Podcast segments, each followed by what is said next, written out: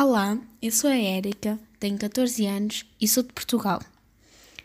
Eu hoje vou contar a lenda da princesa e do pastor no Reino das Sete Cidades, a qual é uma tradição oral da ilha de São Miguel nos Açores. Os reis desta terra encantada tinham uma filha linda que não gostava de se sentir presa entre as muralhas do castelo e saía todos os dias para os campos. Ela adorava o verde e as flores, o canto dos pássaros e o mar no horizonte. Por lá passeava-se pelas aldeias, pelos montes e pelos vales. Durante um dos seus passeios pelos campos, conheceu um pastor, filho de gente simples do campo, que vinha do trabalho com os seus rebanhos.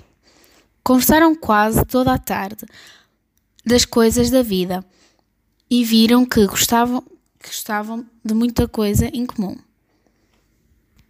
Dessa conversa demorada veio a nascer o amor e passaram a encontrar-se todos os dias, jurando amores. No entanto, a princesa, já com o destino traçado pelos seus pais, tinha o casamento marcado com um príncipe de um reino vizinho. E quando seu pai soube desses encontros com o pastor, tratou de os proibir, concedendo-lhe, no entanto, um último encontro para a, a despedida deles. Quando os dois apaixonados se encontraram pela última vez, choraram tanto que, junto aos seus pés, aos poucos foram crescendo duas lagoas. Uma das lagoas, com água azul, nasceu das lágrimas derramadas pelos olhos azuis da princesa.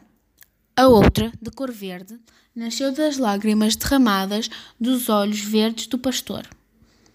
Para o futuro ficou, reza a lenda, que os dois apaixonados não puderam viver juntos para sempre.